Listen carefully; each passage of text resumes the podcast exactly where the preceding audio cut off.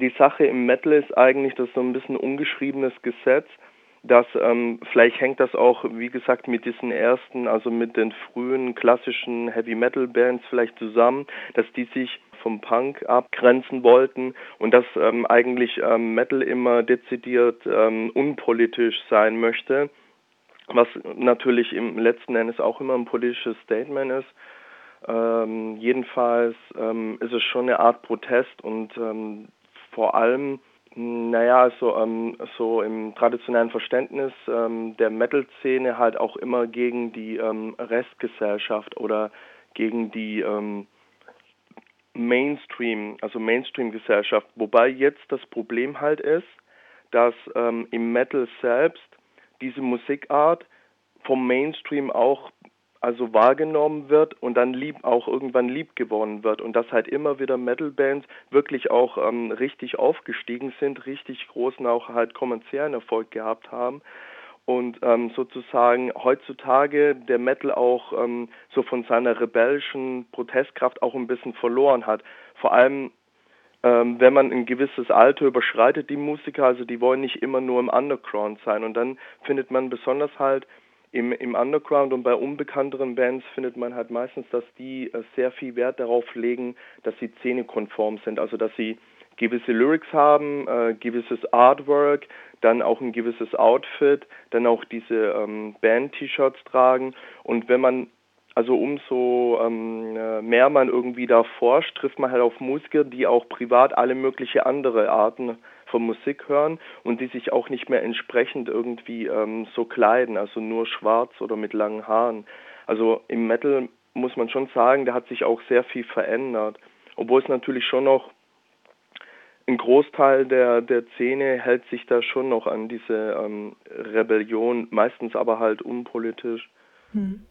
Eine Form der Rebellion, und du hast das vorhin schon anklingen lassen, das ist äh, die zunehmende Radikalisierung oder auch ähm, das immer wieder ja, irgendwie Anstößigkeit erwecken durch Texte oder eben auch durch eine zunehmende ja, Umformung auch im musikalischen. Was ist sozusagen jetzt aktuell erstmal auch der Moment, in dem es eventuell einen Grenzbereich trifft, der hingeht, äh, zu einer Art von Diskriminierung, die dann auch stattfindet durch diese Provokation, die hervorgerufen wird? Das ist natürlich, das ist natürlich eine diffizile Sache, weil man das auch von Fall zu Fall dann auch immer jeweils unterscheiden äh, müsste. Die Sache ist halt die, also ähm, es gibt mh, eine große Zahl von Epigonen. Zum Beispiel, ich habe in einem Buch, das ähm, äh, Roland Syme in seinem Telos Verlag herausgegeben hat, Tod und Sterben in der Rockmusik, habe ich das am Beispiel der britischen Grindcore Band Carcass habe ich das untersucht, weil das mit einer der ersten Bands war, die nicht nur grafische Darstellungen wie Cannibal Corpse die ja sehr bekannt ähm, gewesen oder geworden sind durch diese ganzen ähm, äh, Zensurfälle auch gegen ihre Plattencover-Darstellung und auch einzelne Texte und Songs, also ganz im Gegensatz zu Cannibal Corpse, die halt sich immer nur in der grafischen Darstellung von diesen äh, Leichen, äh, also von diesen Leichen und auch diesen Todesdarstellungen und Todesarten begnügt haben, haben halt Carcass angefangen, dann reale Fotos auch einzusetzen und ähm, sozusagen ähm, da eine gewisse, eine neue ähm, Art der visuellen Brutalität eingeführt. Das Problem ist jetzt aber, dass Carcass irgendwann, das war glaube ich ähm, so Mitte der 90er, haben sie ein Album rausgebracht, Hard Work, das ein recht neutrales Cover halt hat, also das ist so eine Skulptur von HR Giga aus der Schweiz haben die benutzt und haben auch längst nicht mehr über irgendwelche ähm, Sektionen und pathologischen Späße irgendwie gesungen, sondern ähm, sind halt mehr und mehr davon weggegangen, dass ähm, die Sache ist aber halt nur, dass ähm, sehr viele Bands danach gefolgt sind und in diesem, man nennt das Gore Grindcore, weil die vor allem halt so Splatter-Szenarien irgendwie entwickeln und ähm, dass halt sehr viele Nachfolgebands das heute noch versuchen, diese Pioniere in dieser Richtung noch toppen zu wollen. Und ähm, das geht halt auch in, in die sexistische Richtung, geht das halt auch, was dann als Porn-Grind ähm, bezeichnet wird, wo dann eben äh, die Bands, naja, also das Problem ist halt, ähm, als Kunst könnte man das also in Zensurfällen oder wenn man halt ähm, versucht, das vielleicht dann irgendwie ähm, auf einen Index zu setzen, also das heißt, das darf nicht mehr öffentlich in Plattenläden beworben werden und das darf auch keine Anzeigen mehr in äh, Magazinen dürfen äh, dürfen nicht mehr geschaltet werden. Also wenn man das versucht, da ist halt immer die Sage, ähm, ähm, die Frage halt wegen der Kunstfreiheit. Also dass die Kunstfreiheit wird natürlich in Deutschland sehr hoch geschätzt und ähm, darauf berufen sich dann auch manche Bands. Nur das Problem ist, dass das ähm, oft nicht gebrochen ist. Also weder ironisch äh, gebrochen noch irgendwie, naja, künstlerisch weiterverarbeitet oder aufgrund der künstlerischen Aussagekraft kann man ja auch sehr provokative Thesen zum Beispiel äh, einsetzen, um irgendwie auch gesellschaftlich irgendwie äh, so einen Umgang mit so einem äh, tabuisierten Thema irgendwie so ein Forum zu schaffen. Nur das Problem ist halt, wenn eine Band halt einfach aufgrund der Szenezugehörigkeit, also das fällt mir halt oft auf, dass aufgrund der Szenezugehörigkeit werden solche Texte, werden solche Bilder, solche Fotos, so Artwork, wird da einfach eingesetzt, damit man in der Szene gut ankommt. Also und ähm, naja, das ist eben genau die Frage, wie zum Beispiel eben umgehen mit äh, solchen sehr extremen Äußerungen, die beispielsweise von Grindcore-Bands eben getätigt werden. Das ähm, ähm, Text kann man ja da oft sowieso nicht verstehen, aber man versteht sehr gut, wie so eine Band heißt. Man sieht ähm, die Plattencover, man unterhält sich eventuell mit den Leuten, die die Musik hören oder die sie eben favorisieren und man hört auch, wie die Titel ähm, benannt sind. Und da kommt man zu dem Punkt, dass man schon ähm, auch zum Beispiel für ein Medium wie dem Radio tatsächlich darüber nachdenken muss, ähm, welchen Zugang kann ich zu so einer Musik schaffen, dass er verständlich ist für jemanden, der eben nicht unbedingt Heavy Metal Fan ist,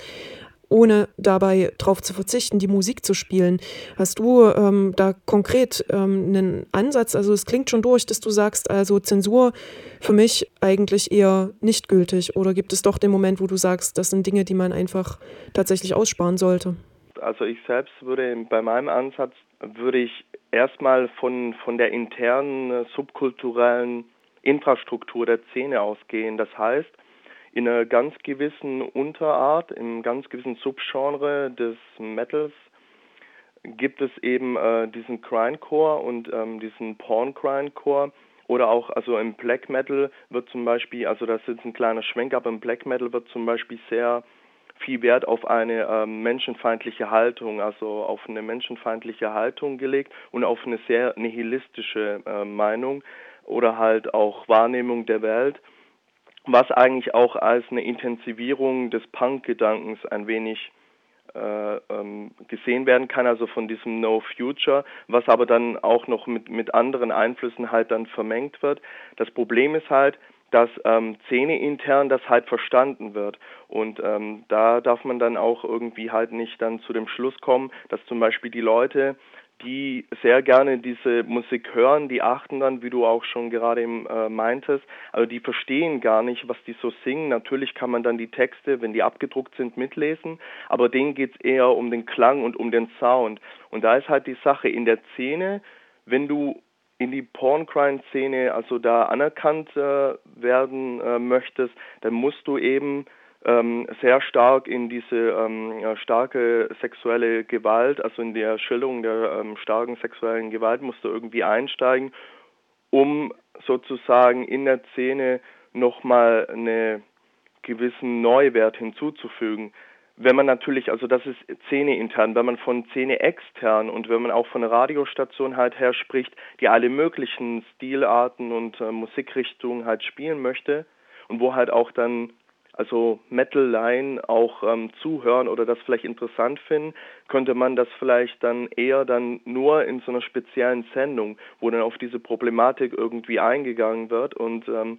na, und wie man es vor allem auch für eine externe Szene eben übersetzt. Also das äh, sagtest du ja schon, das ist ja einfach ein großer Unterschied. Also Radio beispielsweise, ähm, abgesehen davon, dass es in vielen Stationen so überhaupt gar nicht vorkommt, aber Radio ist ja etwas, das wird ja jetzt nicht nur Szene intern gehört, sondern eben auch von ganz vielen Menschen. Äh, wie gesagt, also es gibt halt auch Leute, die aus der Szene, also aus diesen Jugendlichen, also aus der stark jugendlich geprägten Szene herauswachsen und die sagen, Provokation ist langweilig. Also ähm, ich mache ähm, einfach ähm, recht gute Musik und ähm, zum Beispiel, wie gesagt, also im Metal gibt es halt alle möglichen Arten von Texten auch und ähm, jemand, der halt wirklich gut schreiben kann oder so, der muss dann halt nicht irgendwie Fucked with a Knife und das, ähm, also Fucked with a Knife ähm, ist auch ein Song von Cannibal Corpse und naja, Cannibal Corpse ähm, ist halt die Sache, ist so eine Geschmacksfrage und ähm, die wissen selbst, also die sind da auch recht gefangen, weil sie einfach immer diese Horror Horrorszenarien und diese Horrortexte irgendwie brauchen und ähm, eigentlich so, ähm, weiß nicht, ähm, genau, also das spricht jetzt vielleicht gegen den Metal, aber das nehme ich mir auch, wenn ich ähm, irgendwie Redakteur bei so einer Metal-Zeitschrift bin, nehme ich mir das halt heraus. Ähm, also für mich ist das halt sehr unattraktiv und das reizt mich überhaupt nicht und das hat mich äh, so als Jugendlicher vielleicht doch ein wenig gereizt und so, weil es ein bisschen verboten ist, auch im äh, Zusammenhang mit Horrorfilmen, die man da mit Freunden dann irgendwie äh, so geheim irgendwie anguckt, aber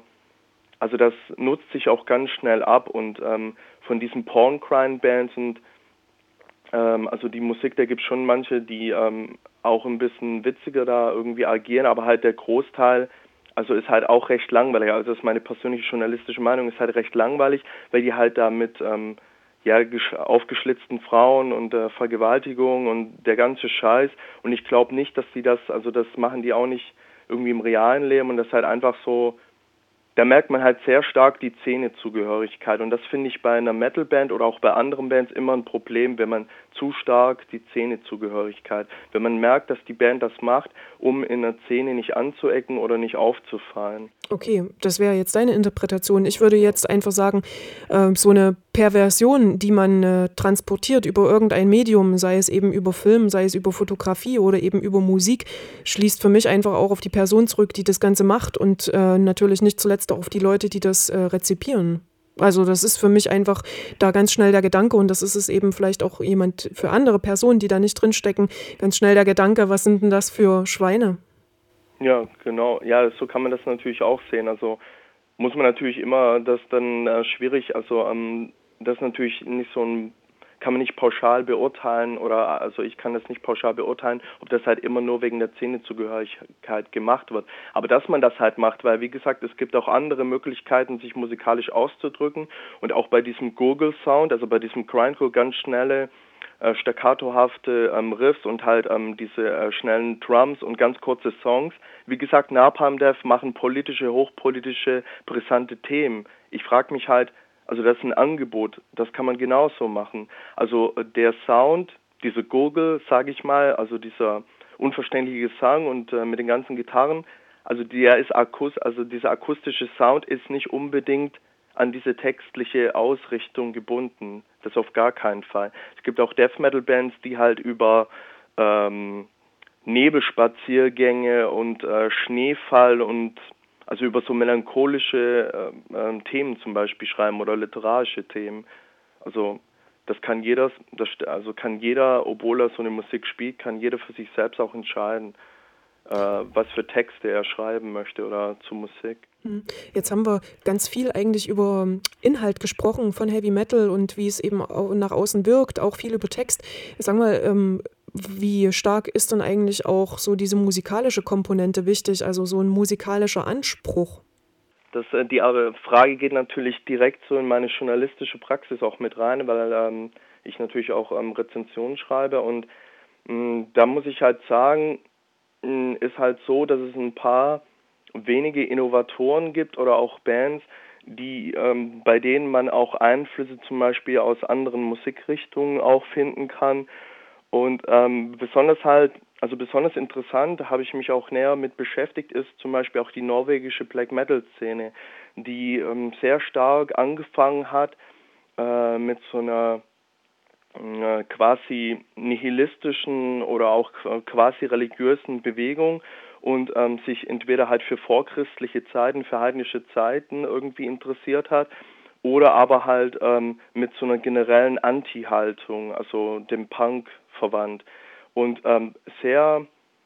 mh, mm, sehr unmelodisch gespielt hat, sehr hochfrequente Gitarren, kreischender Gesang und man halt sagen konnte, okay, da war noch nicht wie auch vielleicht bei den Punkbands, also in äh, frühen 70ern, also oder frühe 70er, Mitte 70er, die halt auch einfach drauf losgeschlagen haben. Und mit der Zeit ist halt dann so weit gekommen, dass zum Beispiel manche dieser früheren Black Metal Bands, die teilweise auch extra ein schlechteres Studio gewählt haben, damit man nie irgendwie sich ausverkaufen konnte, dass es nie irgendwie kommerziell schön hörbarer verwertbarer Sound war. Die haben sich mittlerweile, also ein Extrembeispiel ist Ulva, die haben sich zu einer Trip-Hop